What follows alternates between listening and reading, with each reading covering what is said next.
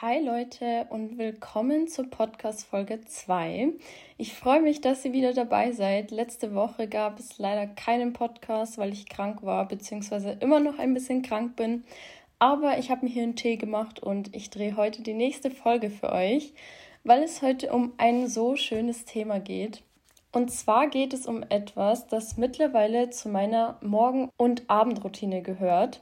Das Ganze nennt sich Journaling. Ich denke, viele kennen den Begriff vielleicht so noch nicht und es ist so ähnlich wie Tagebuch führen. Aber es gibt schon einen großen Unterschied. Ich sage immer so schön zu jedem, äh, der den Begriff Journaling noch nicht so kennt, Journaling ist wie, als würdest du zu dir selbst sprechen und dir zur gleichen Zeit dabei zuhören. Du schreibst nämlich nicht deinen äh, Tag chronologisch runter auf ein Blatt Papier, wie zum Beispiel beim Tagebuchschreiben, sondern es ist noch viel mehr. Das Journal hat nämlich einen Sinn und zwar nutze ich das Journal gerne als ähm, Therapie- und äh, Selbsthilfetool. Also ähm, es ist eine Form der Achtsamkeitsübung und eine total schöne Möglichkeit, sich mit sich selbst, äh, mit seinen eigenen Handlungen, seinen Zielen, Wünschen und auch mit seinen Gefühlen auseinanderzusetzen. Es ist auch ziemlich bekannt in der psychotherapeutischen Behandlung als Schreibtherapie zum Beispiel. Es geht beim Journal nämlich um ganz viel Persönlichkeitsentwicklung. Also mal so seine eigenen Gedanken zu reflektieren, diese Unordnung, die man vielleicht auch manchmal im Kopf hat, einfach auf ein Blatt Papier zu bringen, auf etwas, das ich auch anschauen kann, um sich zum Beispiel über eine Situation klar zu werden oder auch um sich Ziele aufzuschreiben, die man vielleicht an dem und dem Tag oder in dem und dem Monat erreichen will. Also es gibt wirklich tausend Arten, wie man so ein Journal auch führen kann. Ich habe übrigens dazu auch schon mal ein TikTok-Video abgedreht, wo ich euch zeige, wie man zum Beispiel journalen kann, also welche Methoden es gibt.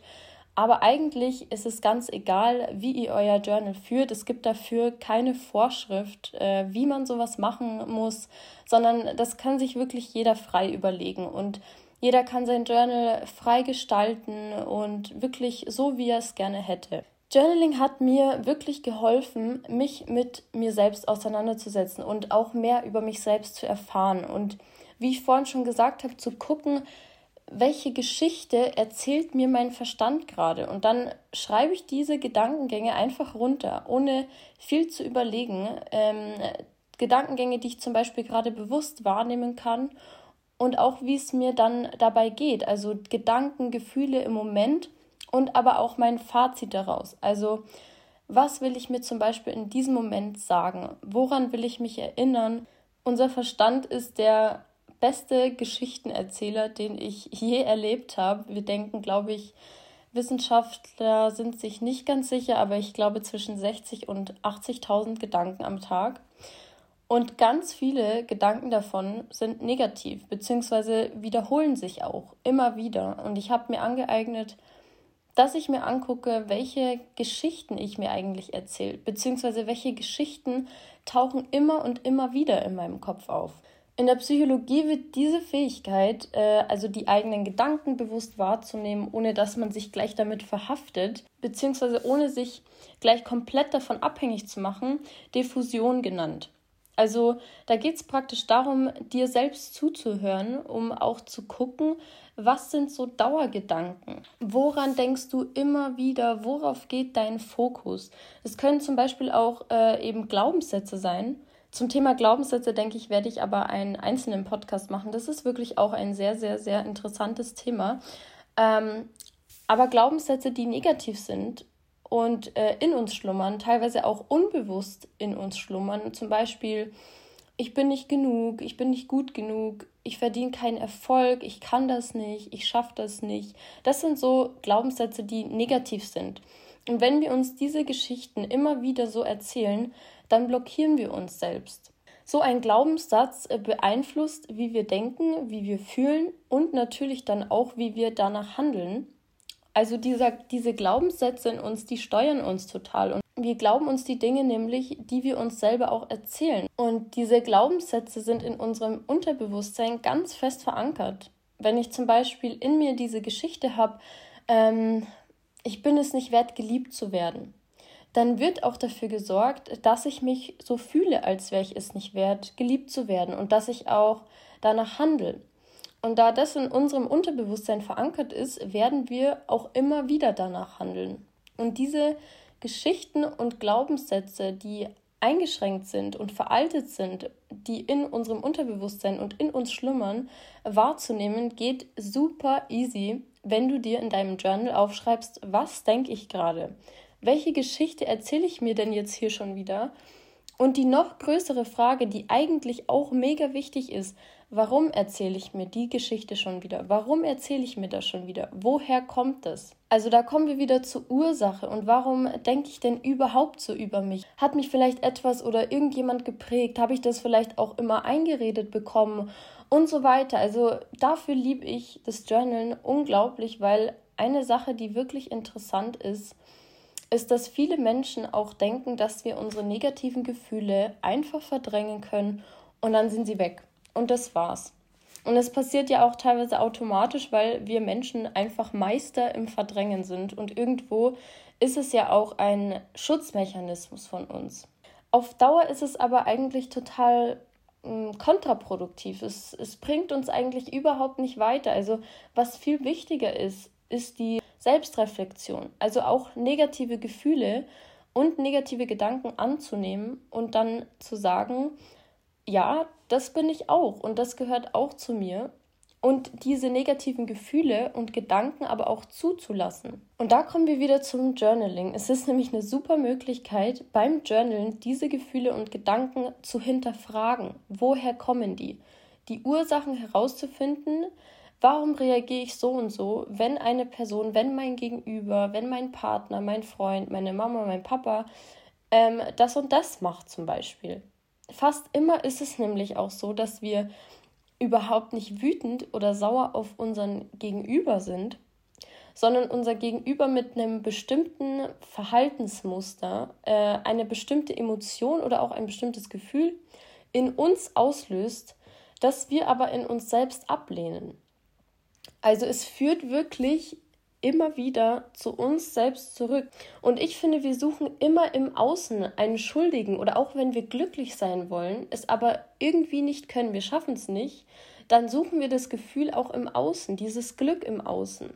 Also wir versuchen zu oft jemanden zu finden, den wir sowohl für Positives als auch für negative Dinge dann verantwortlich machen können. Und dabei liegt die Verantwortung eigentlich nur bei einem, und zwar bei uns selbst. Und dazu gehört immer, sich selbst reflektieren zu können und mit und vor allem an sich zu arbeiten.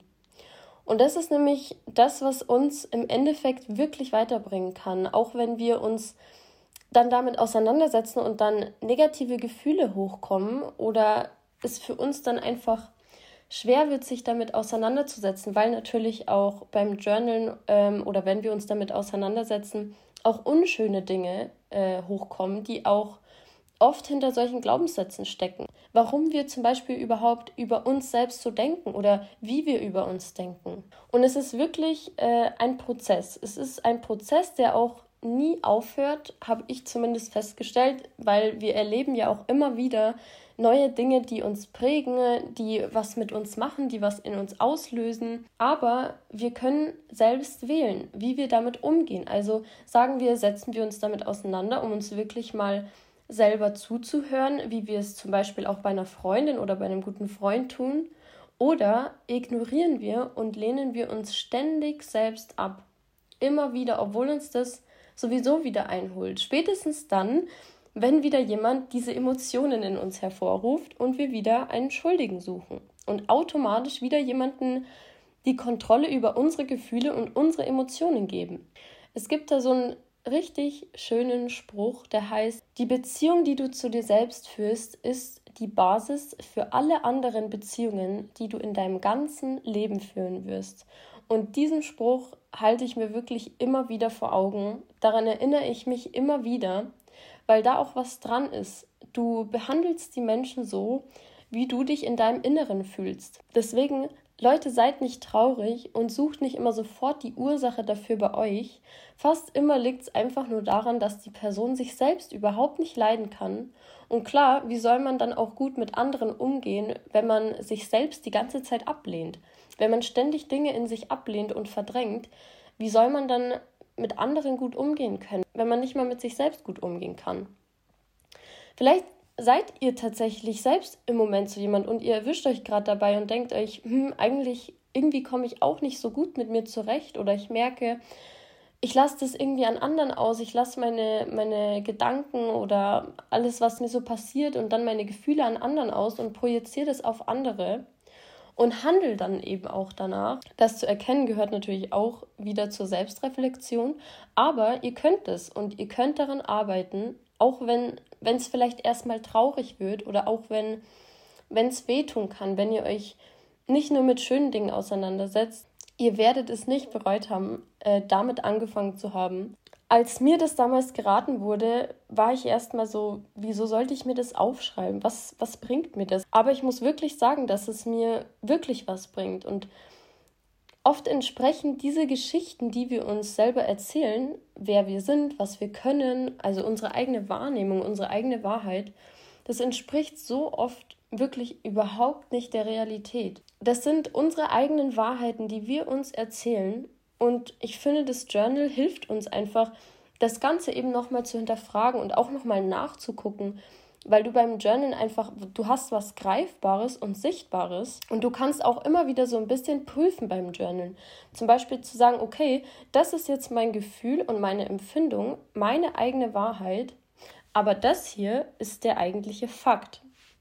Oder auch zu prüfen, was ist gut geworden, woran könnte ich vielleicht noch arbeiten, aber was hat sich bei mir verbessert, worauf bin ich total stolz, wofür bin ich dankbar. Und das finde ich wieder mega cool beim Journalen, weil es auch irgendwo so eine Momentaufnahme ist, die du beim Journalen einfach richtig gut ausdrücken kannst. Du schreibst es praktisch aus dir heraus und du gibst dir diesen Raum zu reflektieren und auch zu gucken. Und dann fällt einem das auch leichter, das Ganze wieder loszulassen. Ich habe jetzt zum Schluss eine Journaling-Übung, die ihr gerne mal ausprobieren könnt. Die habe ich mir selbst auch angeeignet, auch durch jemanden. Und zwar, wenn dir Dinge passieren, dann kreieren wir ja eine Geschichte darum. Zum Beispiel, wenn ich dich frage, was ist denn diese Woche passiert, dann würdest du mir wahrscheinlich eine Geschichte erzählen, was passiert ist.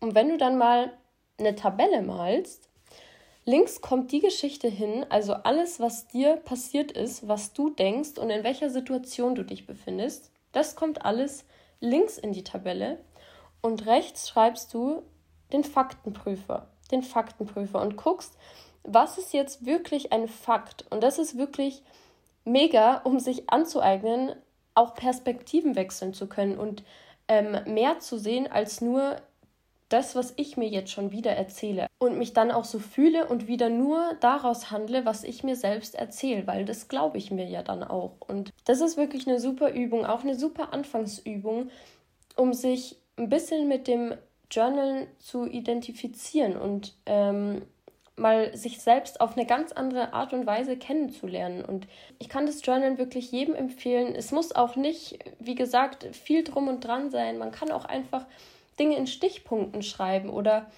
einfach nach Lust und Laune. Ihr müsst euch nicht dazu zwingen oder das auch zu einer Morgen- und Abendroutine machen, sondern einfach mal anfangen, seine Gedanken greifbar zu machen. Einfach mal anschaubar zu machen. Und ich bin mir sicher, ihr werdet merken, dass das wirklich was ändert, dass es wirklich was bringt. Probiert die Übung auf jeden Fall mal aus. Ich äh, hoffe, dass es vielleicht für den einen oder anderen was ist. Und ja, Leute, ich glaube, an dieser Stelle werde ich die Podcast-Folge jetzt beenden. Ich hoffe, ihr konntet was mitnehmen für euch, ähm, dass ihr vielleicht auch gleich umsetzen könnt, wie jetzt zum Beispiel mit dieser Übung.